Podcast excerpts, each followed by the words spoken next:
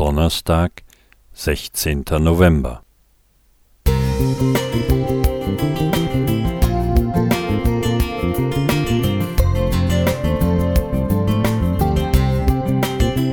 Ein kleiner Lichtblick für den Tag.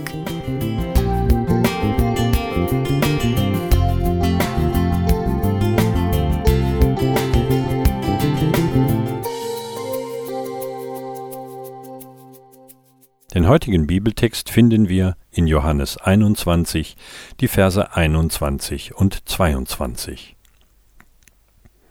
Als Petrus den Johannes sah, spricht er zu Jesus, Herr, was wird aber mit diesem? Jesus spricht zu ihm, Wenn ich will, dass er bleibt, bis ich komme, was geht es dich an? Folge du mir nach dass Gott für uns Menschen der Unbegreifliche bleibt, wird im Reden und Wirken Jesu und in den Berichten des Neuen Testaments unterstrichen.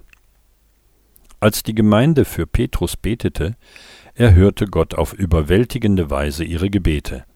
Siehe Apostelgeschichte 12.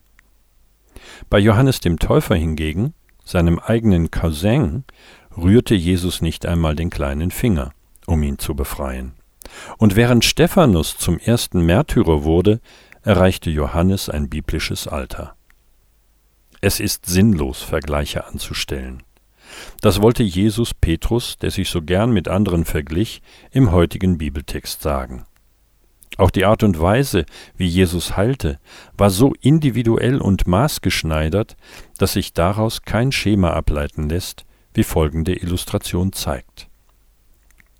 Auf einer urchristlichen Versammlung begegneten sich zwei Menschen, die blind gewesen waren, bevor Jesus sie sehend gemacht hatte. In einer Zeugnisstunde berichteten beide. Es ist doch großartig, erzählte der eine. Jesus nimmt Schlamm, legt ihn auf die blinden Augen, befiehlt, sich zu waschen, und dadurch verschwindet die Blindheit. Schlamm? fragt der andere. Jesus verwendet zur Heilung von Blindheit doch keinen Schlamm. Er spricht nur ein Wort, und man kann sehen. Natürlich verwendet Jesus Schlamm. Nein, das ist ganz und gar unmöglich, er verwendet keinen Schlamm.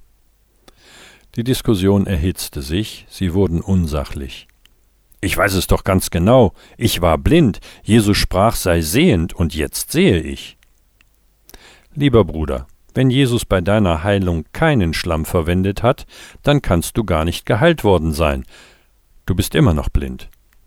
Am Ende bildeten sich zwei Konfessionen. Die Schlammisten und die Antischlammisten. Ihre ganze Energie verschwanden sie darauf, sich gegenseitig zu überzeugen. Dabei vergaßen sie ganz, dass um sie herum viele Blinde auf Heilung warteten.